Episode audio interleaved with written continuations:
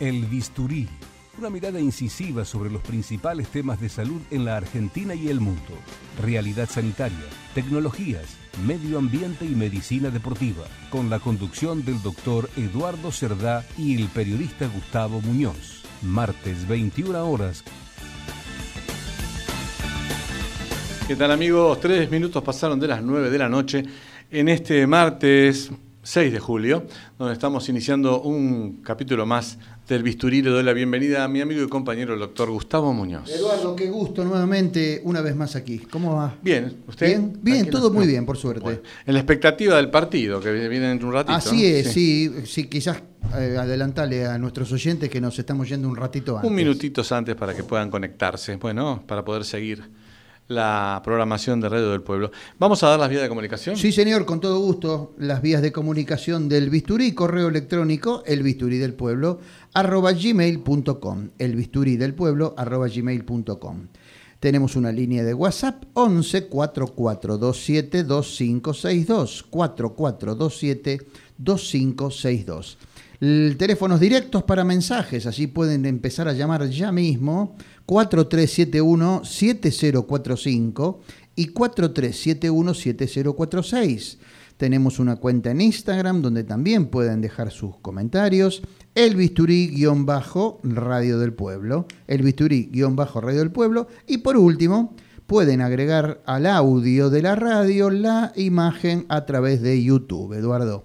En el canal de Radio del Pueblo, allí en YouTube, se suscriben, que seguramente ya muchos ya estarán suscriptos, y pueden acompañar eh, viendo cómo realizamos el programa desde aquí en el estudio. Bueno, ahí escribió Mario Babini y dijo que no nos va a escuchar y que aguante Colombia. Dice, tipo, saludos entonces para Mario en Mar del Plata. Muy bien. Ah, mira, y de Mar del Plata justamente tenía un WhatsApp de mm, Virginia, que ya nos está escuchando hace unos martes. Sí, Virginia. Este, manda saludos, dice que bueno, que estaba esperando el programa porque le ha, le ha, resultado muy interesante. Muy bien, Virginia, gracias por estar ahí. Vamos a la editorial, Muñoz. Sí, adelante. Cinco minutos pasaron de las nueve, estamos en el bisturí del pueblo.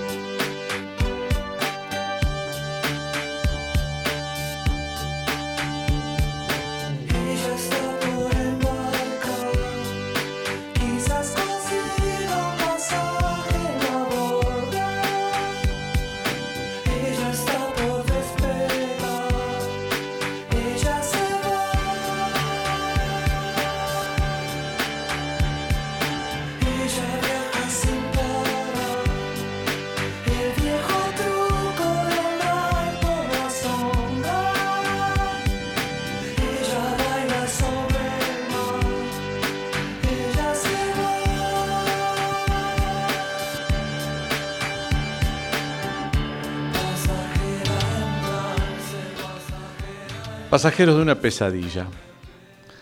42.000 compatriotas varados en el exterior deshojan la margarita de la incertidumbre y la incomprensión. Anclados sin plata y sin fe en los países imperialistas y neoliberales del primer mundo.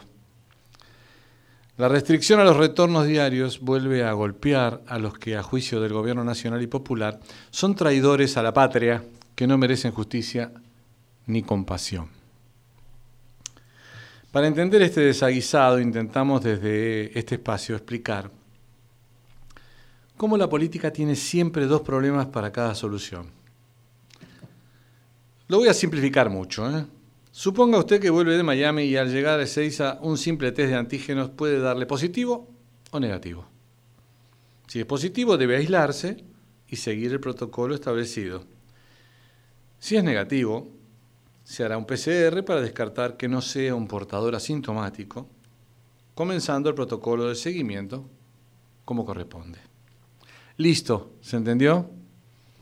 Por esto hablan horas y horas y horas y nunca llegan a ningún acuerdo. Volvamos a los 2.000 viajeros que teníamos antes. 2.000 viajeros diarios que podrían seguir llegando, terminando con la ideología. Y en agosto estarán todos en casa, refrendando aquello de que Argentina es un país con buena gente. Pero las autoridades no comprenden algo tan sencillo en medio de este pandemonium pandémico mundial. La responsable de las fronteras decorosamente les aconseja, ¿se fueron? Sigan de vacaciones. Aunque algunos consiguen volver, por ejemplo el exministro de Salud, él pudo hacerlo en primera clase en un vuelo del Imperio Español y bajó del avión escoltado por agentes de vaya a uno a saber qué servicio secreto aunque todos intuimos quién lo paga, salió por la puerta del fondo para evitar más momentos desagradables, sin testeo alguno y con rumbo impune hacia la tierra del nunca jamás. Por suerte los vuelos con las vacunas siguen surcando los cielos de la esperanza, hasta que pudimos corroborar a fin de mayo, los aviones a Moscú ya le costaron al gran pueblo argentino muchos millones de dólares y los de China varios más llamando la atención la diferencia de costos de la línea de bandera con los otros envíos de DHL y otras líneas menores de Oriente y Países Bajos. Ustedes pueden deducir cuáles costaron más. Y si hablamos de vacunas, a pesar de los pagos argentinos en tiempo y forma, el 63% de las entregas no llegó en el plazo convenido. Ocho meses después, de la ley que no pudo modificarse para destrabar el arribo de lo que Pfizer podía enviar. El presidente, agobiado por la elevada mortandad, las encuestas preocupantes y la advertencia del entorno, con un forzado gambito de dama, protegió a la reina, plantó el DNI y se lo invocó al Senado. Hasta 30 minutos antes, el diputado Pablo Jetli decía lo que venía repitiendo en los medios hasta el cansancio, mientras su bloque se negaba a tratar el pedido opositor para eliminar las trabas sobre la Pfizer. No la necesitamos. Estamos bien con la vacunación. Es tan precario el amor. Con Pfizer todo bien. La disyuntiva será donación, compra o ambas. Hasta ayer el ANMAT aún no había aprobado las de Janssen y Moderna. En el tablero del juego de la escondida, el gobierno nacional no nos dice dónde están los 4 millones de vacunas que faltan del stock. La ciudad las inyectó todas y espera que lleguen más para seguir vacunando mientras convoca a 5.000 voluntarios mayores de 21 años para la experiencia de combinar segundas dosis post-Sputnik inmunizados de ventanas mayores a 30 días.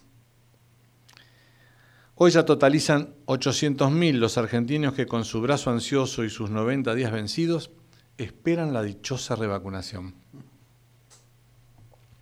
A nivel global, parafraseando al jefe de gabinete, pero por la contraria, solo el 10% de nuestra gente tiene las dos dosis. Llegó la delta, pronto la epsilon, y de seguir el curso inevitable de las replicaciones y mutaciones, el alfabeto griego quedará agotado. Parecería que Carla Bisotti escucha a su colega Quirós. Mientras, los referentes sanitarios bonaerenses pregonan en campaña al enemigo ni justicia.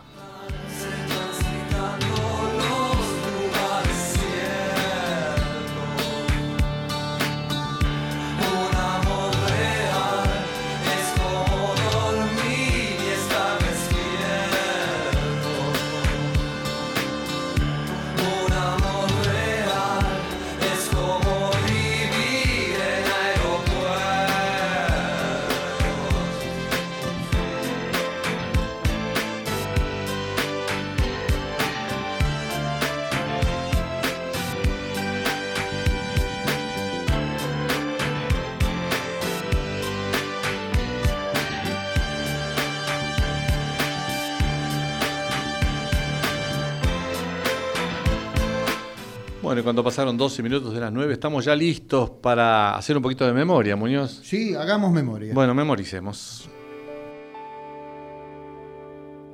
Los viejos amores que no están,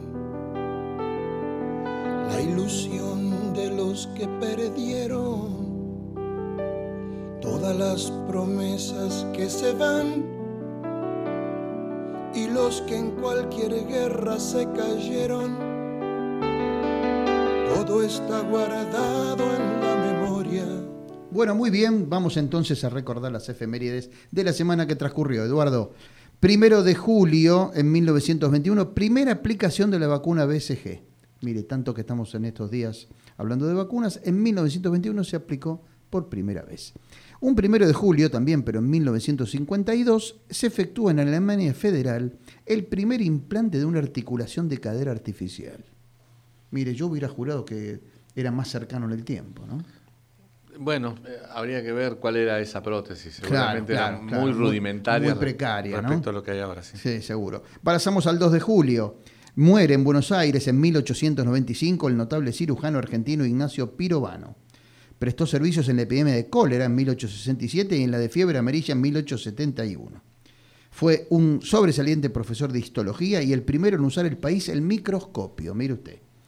Es también el Día del Asistente Social, el 2 de julio, pasamos al 4 de julio, es el Día Nacional del Médico Rural. Se instituye en conmemoración del nacimiento del doctor Esteban Laureano Maradona.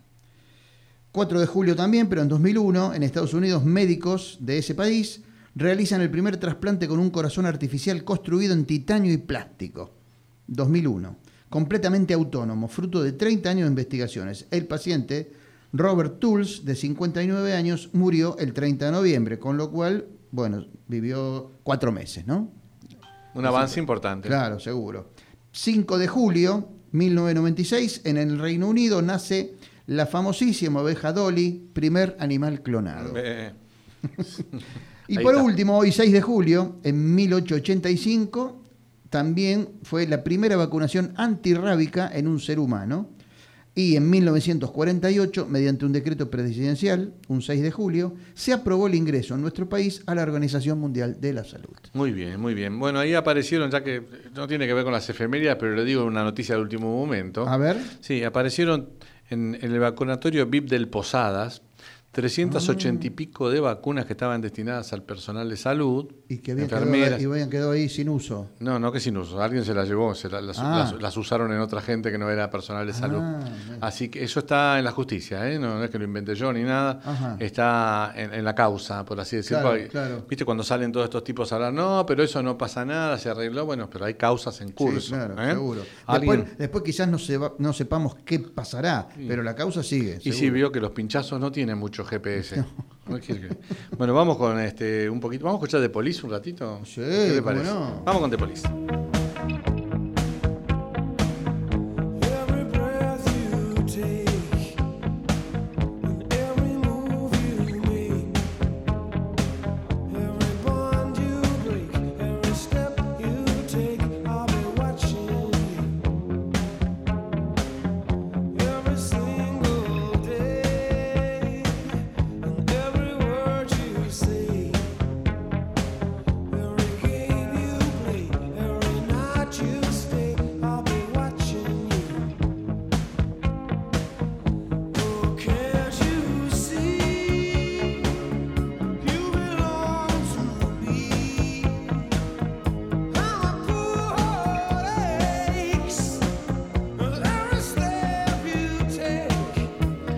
Bueno, 17 minutos pasaron de las 9. Ahora que estuvo haciendo tanto frío la semana pasada, estos últimos días, eh, bueno, hay que estar alertas porque hay gente que utiliza todavía eh, quemadores que no tienen ventilación, no tienen tiro balanceado, algunos con tanta miseria y pobreza que tenemos en la Argentina, braceros, los viejos braceros que están volviendo a ser utilizados. Claro. Y esto trae muchos riesgos por el tema de la intoxicación con el monóxido de carbono, de lo cual vas a hablar ahora. Así es. Eh, como vos dijiste, se viene el invierno y los meses de frío y una de las emergencias médicas más comunes justamente es este, el envenenamiento por la intoxicación de monóxido de carbono. Eh, en, todas las edades y en todos este, los estratos sociales ocurre, ¿no? Porque, como, como vos dijiste, puede provenir de diferentes fuentes, ¿no?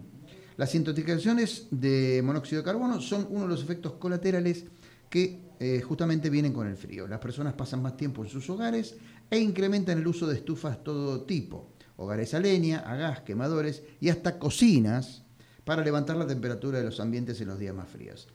El monóxido de carbono es un gas tóxico, menos denso que el aire y se dispersa con facilidad. A su alta toxicidad se suma la peligrosidad de pasar desapercibido. Claro, uno no lo advierte porque es inodoro, incoloro y no irrita las mucosas, que podría ser una forma de advertirse. Las, eh, las intoxicaciones con este gas constituyen una de las principales causas de muerte por envenenamiento, tanto en nuestro país como a nivel mundial. Eh, el médico neumonólogo Daniel Carles dice que es de esperar que en circunstancias de aislamiento social debido a la pandemia, las personas se encuentren con mayor riesgo potencial de intoxicación. También dependerá de las condiciones de temperatura ambiental, además de la dificultad para contactar a servicios técnicos, que claro, debe ser más dificultoso en estas épocas. Eh, dijo Carles además que explicó que a nivel doméstico la producción de monóxido de carbono se origina en los artefactos que queman gas, carbón, leña, querosén, alcohol o cualquier otro combustible. El gas natural no contiene monóxido de carbono en su composición, pero su combustión incompleta es capaz de generarlo. Así que también hay que tener cuidado con el gas natural. Eh, otras fuentes son los braseros, los hogares a leña, las, salamandras, tanto a gas como a leña, parrillas, cocinas a leña, carbón y los faroles a gas. Los especialistas coincidieron en recomendar que una vez por año debería realizarse una revisión técnica a través de personal adecuado, eh, el famoso gasista matriculado, de los calefactores, estufas, conexiones de gas, válvulas de seguridad, Asimismo, se deben revisar los sistemas de ventilación o venteo. Vamos ahora entonces a cómo identificar una intoxicación, es decir, porque, como decíamos, es bastante eh, incierta, ¿no? No, ¿no? no, se vislumbra, por lo menos para el común de la gente, no se vislumbra a simple vista. Hay algunos síntomas principales, digamos, que uno podría prestar atención. Eh, si hay alguna fuente de producción de monóxido de carbono en funcionamiento y alguna persona comienza a sentir dolor de cabeza y somnolencia, ¿eh? primeros eh, primeros cosas para tener en punto, ¿no? primeros puntos para tener en cuenta. Deberá sospecharse de una intoxicación.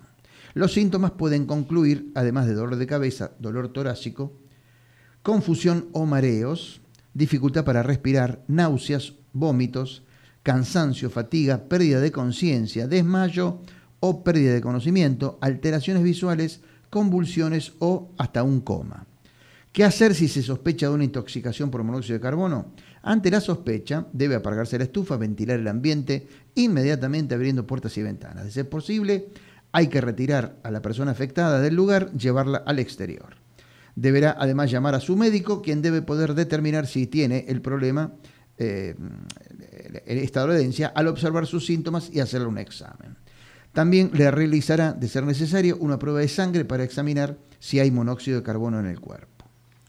Em, ¿Cómo reducir las posibilidades de intoxicación? Mantener ambientes ventilados y controlar el buen funcionamiento de las instalaciones y artefactos de calefacción.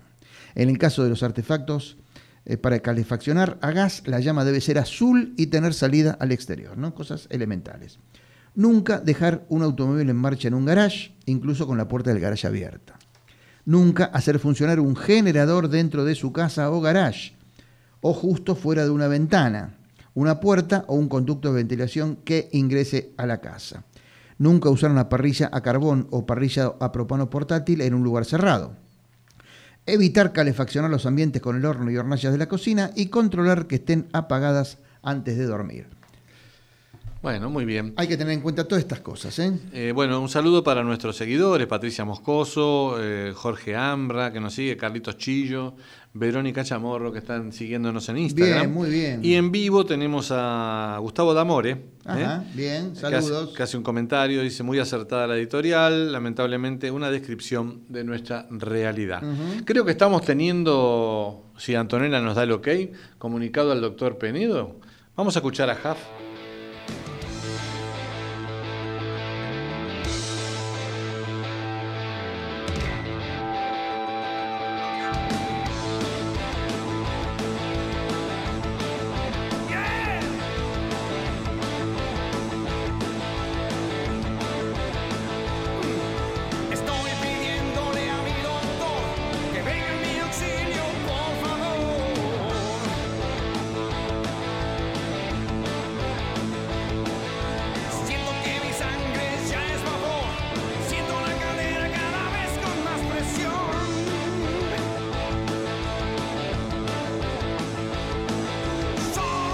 Bueno, muy bien. Doctor Penedo, buenas noches. Buenas noches, ¿cómo les va? Hola, ¿Qué tal, Luciano. ¿Qué tal, Gustavo? ¿Cómo va? ¿Dónde está? Todo bien. ¿Está en la capital? Estoy en la capital. Ah, estoy en la bueno. capital. Hace meses que ya estoy en la capital. Bueno, En bueno. Pilar hace mucho frío. Menos mal que no prosperó el proyecto de llevarlo a Vietma, si no estaría un poco lejos. bueno, lo- doctor Penedo, ¿de qué vamos a hablar hoy?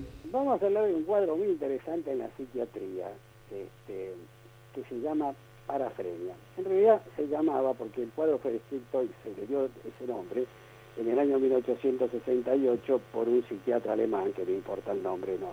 Yo voy a dar algunos detalles, pero no, no quiero entrar demasiado en la parte técnica para no confundir. Pero bueno, eh, les cuento, eh, eh, le puso parafrenia este psiquiatra alemán porque era un cuadro que parecía que tenía componentes de paranoia, o sea, de esos pacientes que se sienten perseguidos, y, este, y de la esquizofrenia. Y después, eh, cuando apareció la versión 3 del DSM-3, que es, del DSM, perdón, que es un, un manual de clasificación de patología psiquiátrica de la Asociación de Psiquiatría de Estados Unidos, esto se incluyó, se dejó de usar el término parafrenia y se incluyó como una psicosis delirante crónica. Y aquí quiero tomarme dos minutos nada más para, para explicar alguna cosa, para que se entienda.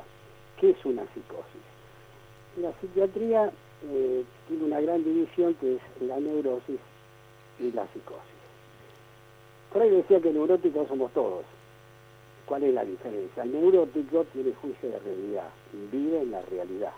El psicótico no vive en la realidad. El neurótico, el síntoma que presenta es la angustia cuando se descompensa. Cuando el psicótico lo que presenta en general son trastornos delirantes o son, son alucinaciones. ¿sí? Psicótico es el que comúnmente uno llama loco, o sea, que está fuera de la realidad totalmente. Es como usted y yo que estamos, este, Eduardo, que estamos vinculados un poco con el tema de teatro, esto es como que cuando uno sube al escenario, representa un personaje, pero después sale de ese personaje y vuelve a la realidad. El psicótico no, sigue siempre en esa fantasía, en ese personaje. No tiene conciencia de enfermedad. No tiene conciencia de enfermedad, en absoluto. Entonces, este, mm, dije que presentaba alucinaciones y que presentaba delirio, o sea, tiene ideas delirantes. ¿Qué es una idea delirante? Una idea delirante es un error patológico, o sea, un error que tiene el paciente este, y que es irreductible. O sea, si alguien dice que es Napoleón y uno le dice, no, mira, Napoleón se murió, Napoleón, va a decir que la es la reencarnación. O sea, es imposible reducir este pensamiento del paciente o hacérselo cambiar. Y además condiciona toda la vida del sujeto. O sea, vive para el delirio. Es imposible poder sacarlo de eso. Estos delirios mm, uno podría, mm, digamos, clasificarlos de una manera, toda una, una clasificación muy larga de delirios, pero digamos para que la gente entienda que lo que se llama delirio sistematizado, que es un delirio creíble, y el delirio no sistematizado, que no lo cree nadie. Si alguien dice que es Napoleón, evidentemente nadie se lo va a creer. Pero si alguien dice, me gané la lotería de Estados Unidos, me compré cinco coches y me compré un barco, es posible. Será raro, pero es posible. Bien. Eh, cuando uno explora un paciente, que es un cuadro delirante, muchas veces de entrada en un delirio así sistematizado, creíble, es muy difícil saber si realmente está delirando. Pero siempre a través de la exploración, si uno tiene un poco de paciencia, logra encontrar un punto donde el delirio se cae. O sea, donde el delirio demuestra realmente que no es cierto lo que está diciendo el paciente, ¿no? Eh, Yo me acuerdo de un paciente que decía que había recorrido este, toda América en bicicleta, cosa que puede ser, y cuando había llegado a Perú, lo había recibido el presidente de Perú que le había regalado no sé cuántas miles de hectáreas de tierra y todo demás. Y ahí estaba el núcleo donde se terminaba directamente la posibilidad de que eso fuera cierto. Eh, en la parafrenia se dice que el paciente está con un pie en la realidad y con un pie en la fantasía. Eh, en general son personas que están orientadas en tiempo y espacio, muchos de ellos tienen una familia constituida, hay toda una clasificación también de parafrenia, pero no viene al caso, Eh, pero mm, eh, están orientados en tiempo y espacio, cosa que muchas veces el psicótico no lo está, generalmente, Eh, y, bueno, desarrollan una vida hasta cierto punto normal, pero tiene un núcleo, lo que se llama un núcleo delirante, que cuando uno lo toca, se desencadena todo el delirio. Y acá viene un poco lo que les quería contar para dar un ejemplo de esto, ¿no? Yo estaba haciendo el, la especialidad en el Borda, este, estaba haciendo el curso superior de médico psiquiatra, y en una de, los, de las clases que teníamos, el docente, un día, mm, estábamos todos ahí reunidos, y un día nos presenta un señor muy bien vestido, de unos 50 años aproximadamente, eh, y entonces le dice, bueno, dígale a los doctores, bueno, se presentó, que sea bien vestido el hombre y todo demás, orientado, muy, muy, este, muy amable, y bueno, dígales a los doctores qué es lo que usted ha descubierto. Este hombre venía trabajando hacía mucho tiempo con el código Morse o el lenguaje Morse. Yo creo que todo el mundo sabe lo que es el código Morse, pero por la duda voy a explicar. el alfabeto expresado en un código que son puntos y rayas. O sea, cada letra tiene un código que puede ser un punto y una raya, o puede ser tres puntos, puede ser tres rayas. ¿Qué, cuál era el planteo de este hombre? Él había conseguido que asignándole un número a cada una, al punto y a la raya, y escribí, eh, por ejemplo, le ponía uno al punto, dos a la raya. No recuerdo ahora cuáles eran los números, pero vamos a suponer eso. Uno al punto, dos a la raya.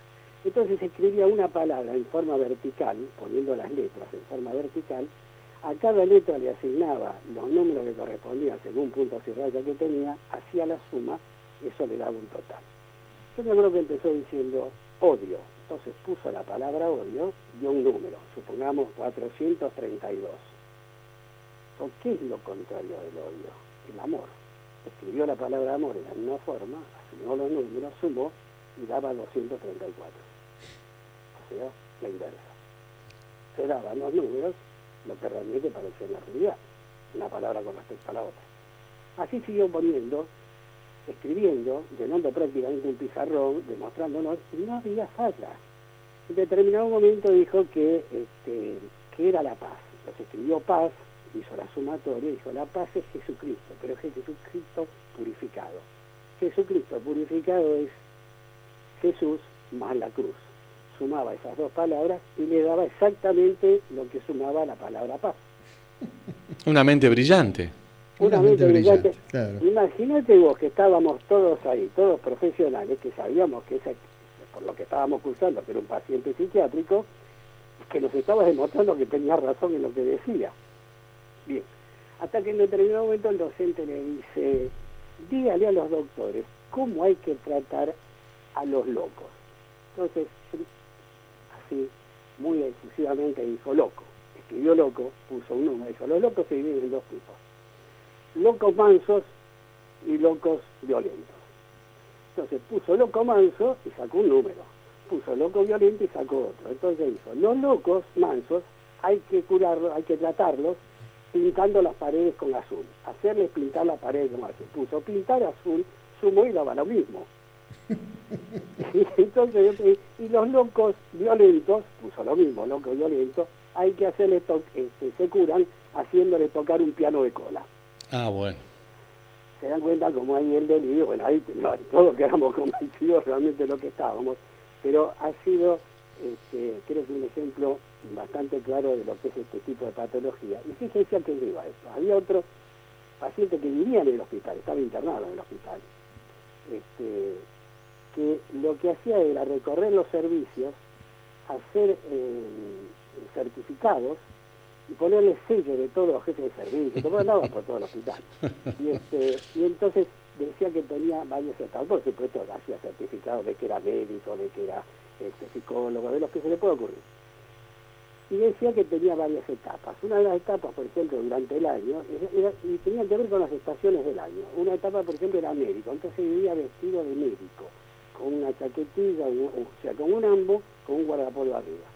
Otra de las etapas era que era soldado, se había conseguido unas botas, una chaquetilla para ir a soldado, una boina, una camisa muy floreada y andaba con un... Este, ¿Se acuerdan de esos auriculares que traían, que era uno solo, que traían las radios antiguas, las uh Sí, claro. Él tenía uno y tenía como un, como si fuera un estuche, donde había puesto este, una calcomanía de un ojo y llevaba el auricular colocado en el oído. Entonces decía que un rayo de luz de la primavera entraba por el ojo de ahí y subía a su cerebro. Te cuento una, Luciano, del Borda también, porque bueno, vos y yo somos dos sobrevivientes del Borda, porque no salen todos muy bien de allí. Aclare, aclare que están allí como, profesionales. Seguro, sí, bueno, pero que hay muchos profesionales que se quedan incorporados al paisaje, o sea, quedan absolutamente o sea, pintados en la pared de azul. Claro, claro. o, tocando el piano de cola. Pero son mansos, no, no, no son mansos habitualmente. Ah, sí. Eh, bueno, no, dos cosas. Una, este, cuando hablabas de que un tipo elegante de 50 años, este, que hablaba muy amablemente, digamos, cuando hablaba, lo describías, pensaba que era un diputado. Cuando dijiste que hablaba amablemente, lo descarté. Este, y además, como no tienen razón nunca, digamos que es una razón falsa la que esgrimían.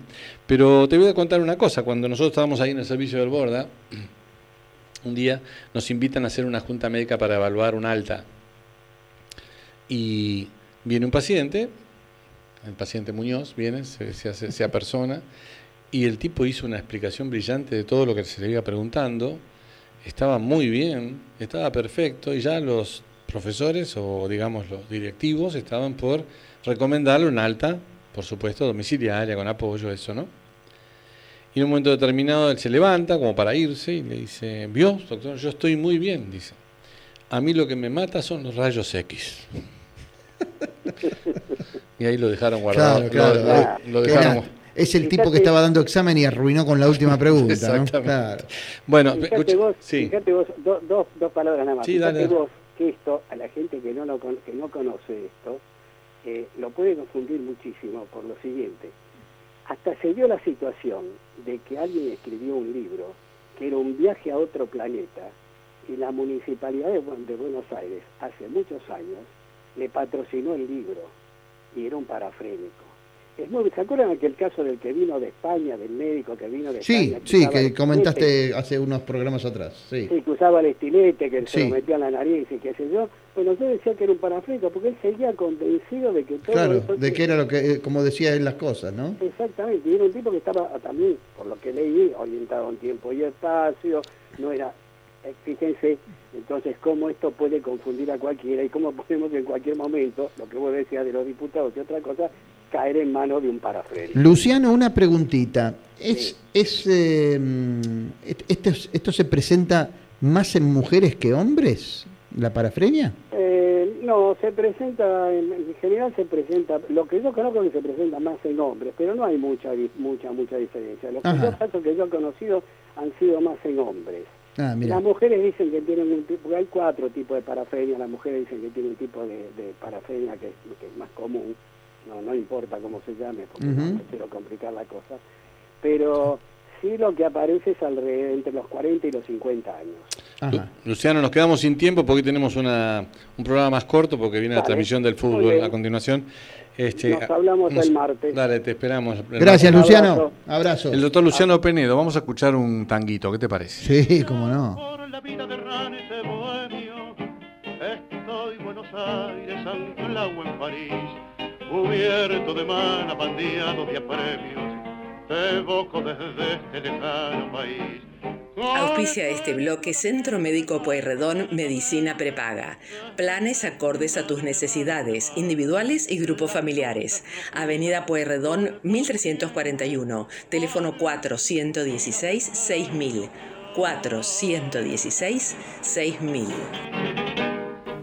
Bueno, un pequeño bloquecito para los argentinos que están afuera. ¿Qué, más indicado que anclado en París para musicalizar este espacio? Sí, bueno, hay, formas de, ayudarlos en el sentido de que están pasándola muy mal, seguramente con poca plata, con las tarjetas, como dijimos en el editorial de la semana pasada, a punto de caducar, con ese dólar maldito turístico y todo lo demás, ¿no? Bueno.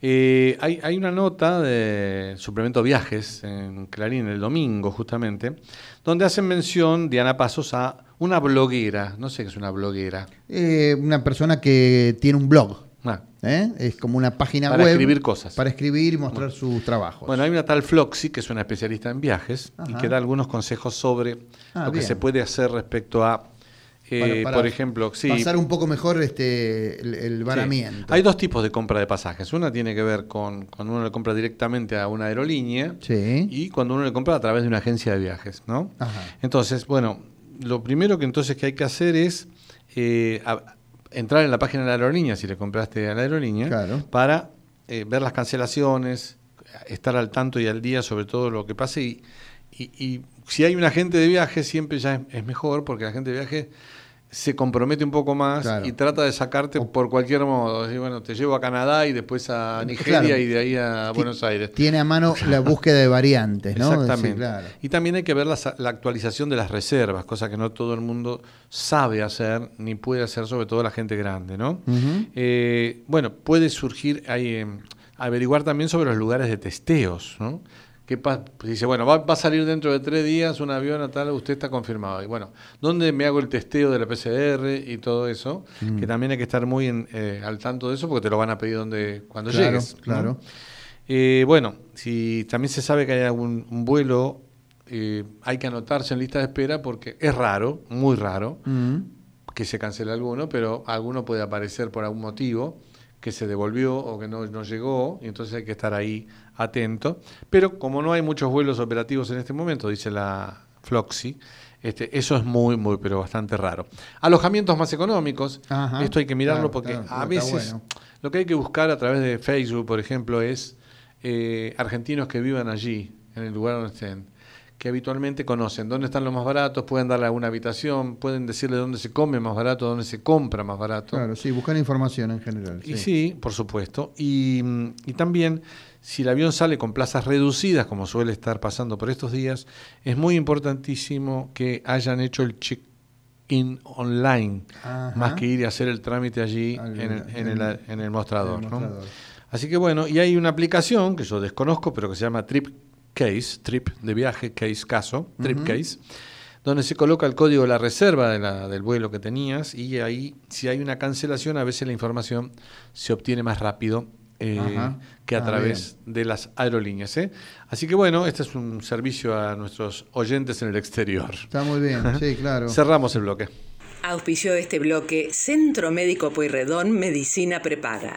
Si te asocias nombrando a El Bisturí, 10% de descuento en los primeros seis meses. 416 6000. 416 6000.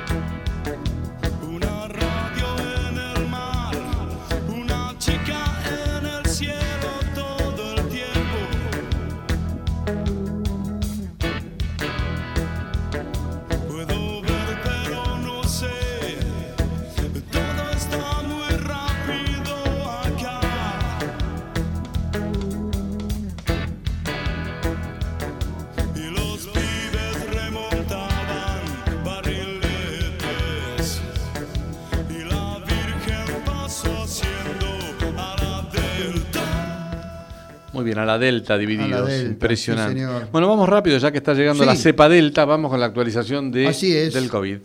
No, dale uno vos, yo voy a decir. Sí, bueno, hablando de justamente de la variante Delta, Rusia dice que su vacuna Sputnik es la más eficaz contra la variante Delta de coronavirus. Lo anunció el Fondo Ruso de Inversión Directa en un tuit en el que no citó la revista científica donde se presentó el estudio. La variante Delta, como ya se ha dicho varias veces, es un 60% más contagiosa que la original nacida en China. Sputnik eh, 5 es más eficaz contra la variante Delta del coronavirus, detectada por primera vez en la India que cualquier otra vacuna que haya publicado resultados sobre esta cepa hasta ahora. El estudio del Centro Gamaleya, enviado para su publicación en una revista internacional revisada por pares, esto lo comunicó este, la autoridad científica de, de, de Gamaleya, justamente. Eh, la variante Delta es una transformación del virus SARS-CoV-19 que causa la enfermedad. Se detectó por primera vez en la India, como sabemos, este, pero bueno, aquí los rusos dicen entonces que la Sputnik V es la más eficaz. Bueno, un cable de Milán, de AMSA y F, de fin de semana. La policía desbarató una red de estafadores que vendía todo tipo de elementos vinculados a la cura del coronavirus absolutamente falsos. Ah, mira. Sí, operaban a través del Internet ¿eh? y vendían vacunas falsas contra el COVID-19 y también los Green Passes, pases verdes de circulación y certificaciones para moverse por Europa. ¿eh? Todo como se hacía el pago, con criptomonedas, así no Uh, quedaba no ninguna queda cosa rastro. documentada, ninguna, claro, Claro. no había trazabilidad. Las vacunas falsas y los eh, pases se vendían a un costo de entre 100 y 130 euros. ¿eh? Hay que vender muchos a poquito para que la gente entre, ¿viste?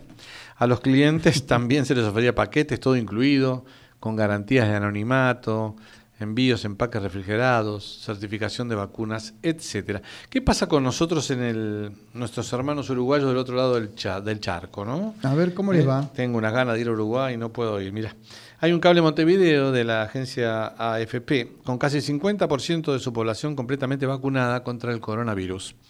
El Ajá. país se mantiene alerta, redujo significativamente el número de casos activos de la enfermedad. La pasaron bastante mal, te voy a decir. Sí, claro. En los últimos días pasó a tener un promedio de 1.430 contagios diarios eh, y la cantidad de pacientes eh, en cuidados intensivos muestra una fuerte reducción también.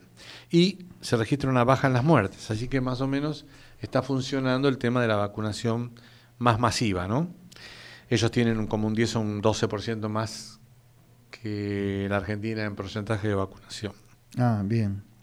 Bueno, eh, los expertos aseguran que la mejora está muy atada a, la- a los altos índices de vacunación y el 65% de la población recibió al menos una dosis de Pfizer, Coronavac o AstraZeneca.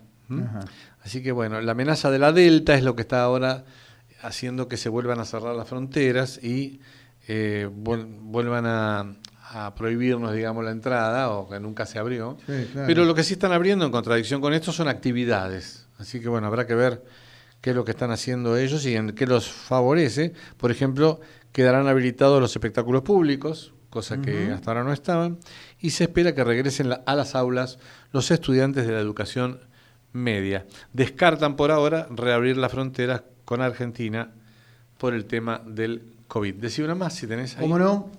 Los médicos lo han visto antes. Después de una epidemia viral, los sobrevivientes se quejan de un letargo aplastante, confusión mental, dificultad para dormir y dolor muscular. Muchos son finalmente diagnosticados con encefalomielitis miálgica, también llamado síndrome de fatiga crónica. Una condición poco conocida que no tiene tratamiento probado y que a menudo deja a las personas debilitadas de por vida. Ha ocurrido después de los brotes de SARS, de la fiebre del Nilo Occidental, infecciones virales de Epstein-Barr y después del ébola. Y ahora temen los expertos que podría volver a suceder a una escala mucho mayor con el COVID-19. Muchas personas que han tenido COVID y se han recuperado de sus síntomas respiratorios ahora están experimentando problemas de salud que a menudo vemos en las primeras etapas de la fatiga crónica. Hay una nota de Soledad Navarro en el suplemento El País del domingo 4 de julio. En la Argentina, según un estudio privado, tres de cuatro empresas creen que el COVID tendrá un impacto negativo en el bienestar de sus empleados. Esta es una encuesta de Willis Towers Watson, en donde habla que se estima que provocará una consecuencia negativa en la productividad de sus empleados. También los consultados entienden que es prioridad abordar el estrés ¿eh? como causa fundamental, los problemas de salud mental, depresión y ansiedad, y eh, finalmente el, eh, el bienestar financiero, que es lo que tiene que uno sentir, digamos, el aspecto económico post pandemia. ¿no? Esto sigue siendo uno de los principales desvelos de los empleados, dice la nota, y según una encuesta realizada en abril del 2021, superó el 42% de la preocupación, mientras en el 2015, esto, el tema del bienestar Claro. financiero, solamente alcanzaba un 26% de la preocupación de los empleados de las empresas. El estudio arroja que hoy eh, tres de cada cinco empresas tienen desplegado un programa de bienestar para empleados y más del 50% de las empresas entienden eh, que alentar a los empleados en actividades de vida saludable y reducir los riesgos de salud, eso puede ser beneficioso dentro de todo el panorama del bienestar. Tire la última chiquita que nos estamos yendo, que se viene el fútbol. sí. Dos minutos nomás. En 20 días Córdoba bajó la mitad de los casos diarios de COVID. Mire usted. De todos modos, sigue siendo alto el porcentaje de ocupación de camas en terapia intensiva. La ocupación de camas en esta instancia llegó a superar el 90%, hoy es casi del 80%. ¿Eh? Eh, la provincia supo ser uno de los focos de transmisibilidad cuyas cifras llegaron a ser alarmantes, eh, superando a, a comienzos de junio la barrera de 5.000 casos diarios. Eh, en ese entonces, intendentes y funcionarios tuvieron que salir a reunirse de urgencia, analizando incluso volver a fase 1. Pero bueno, se puede decir que en esta semana, en las últimas semanas de junio, la primera de julio, los casos han disminuido, tendiendo hacia una meseta.